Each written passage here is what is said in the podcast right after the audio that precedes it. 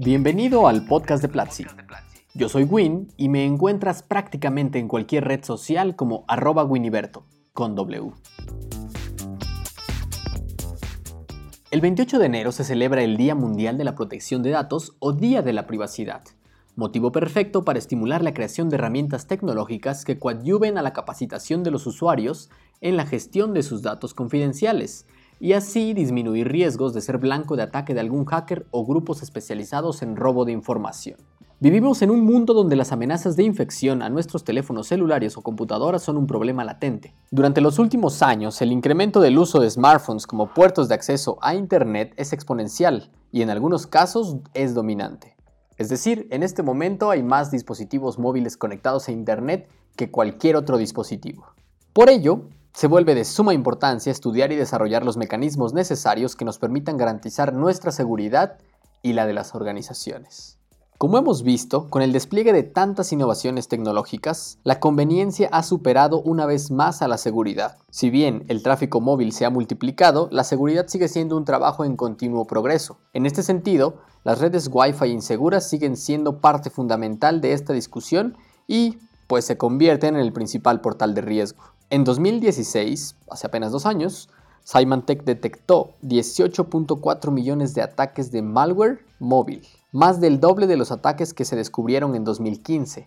Esa creciente amenaza es la razón por la cual Symantec promueve el uso de buenas prácticas tanto en el celular como al navegar en Internet, con la intención de concientizar al usuario ante riesgos y amenazas latentes. Tenemos miles de puntos donde podemos conectarnos gratuitamente a Internet utilizando Wi-Fi. Los usuarios y las empresas son sensibles a las repercusiones que esto conlleva. ¿Por qué? Porque simplemente no tomamos las medidas adecuadas y nos conectamos y ya. Necesitamos tomar ciertas medidas a la hora de conectarnos a Internet, no solamente en nuestros dispositivos móviles, sino también en nuestros dispositivos de escritorio, de tal manera que navegar en Internet se vuelva un camino seguro y que podamos mantener nuestra privacidad a la hora en que navegamos. Este es un texto de Adriana García, directora general de Symantec México, quien además agrega algunas recomendaciones que debemos tener a la hora de navegar en Internet.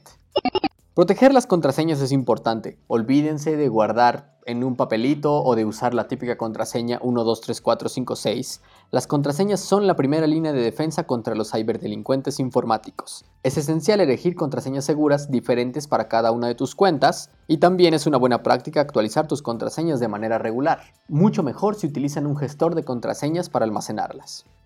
Punto número 2. Utiliza redes seguras. Conviene ser más precavido al acceder a Internet a través de una red que no conoces o en la que no confías, como por ejemplo al utilizar la red Wi-Fi gratuita de una cafetería, el proveedor de servicios puede controlar todo el tráfico de su red, lo que puede incluir el acceso a tu información personal. Para ello, si quieres navegar en un espacio público o tienes que navegar en un espacio público, también puedes utilizar una VPN, por ejemplo. 3. Mantén limpio tu dispositivo. Si se te redirige a otra página al acceder a Google o se muestran anuncios emergentes, barras de herramientas no deseadas o resultados de búsqueda de Google medio extraños, es posible que tengas software malicioso en tu computadora. Este tipo de software está diseñado para controlar y dañar tu equipo. Así que mucho ojo por dónde navegas o con lo que instalas cuando le dices ok, sí acepto.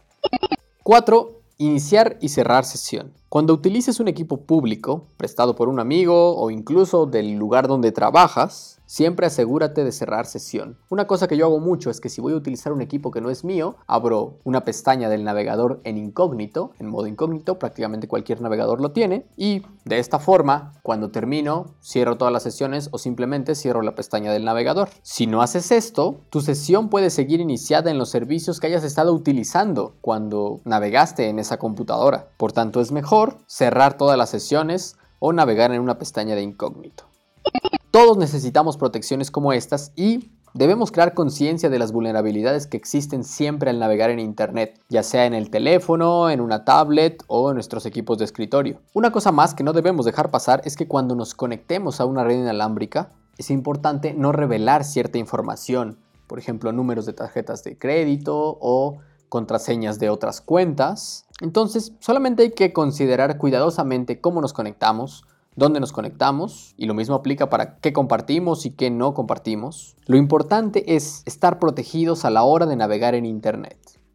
¿Tienes alguna otra recomendación a la hora de navegar en Internet o de utilizar un equipo público? Cuéntame y aprendamos todos sobre cómo cuidar nuestra privacidad en Internet. Si te gustó este podcast no olvides compartirlo con todo mundo y nos escuchamos en la próxima.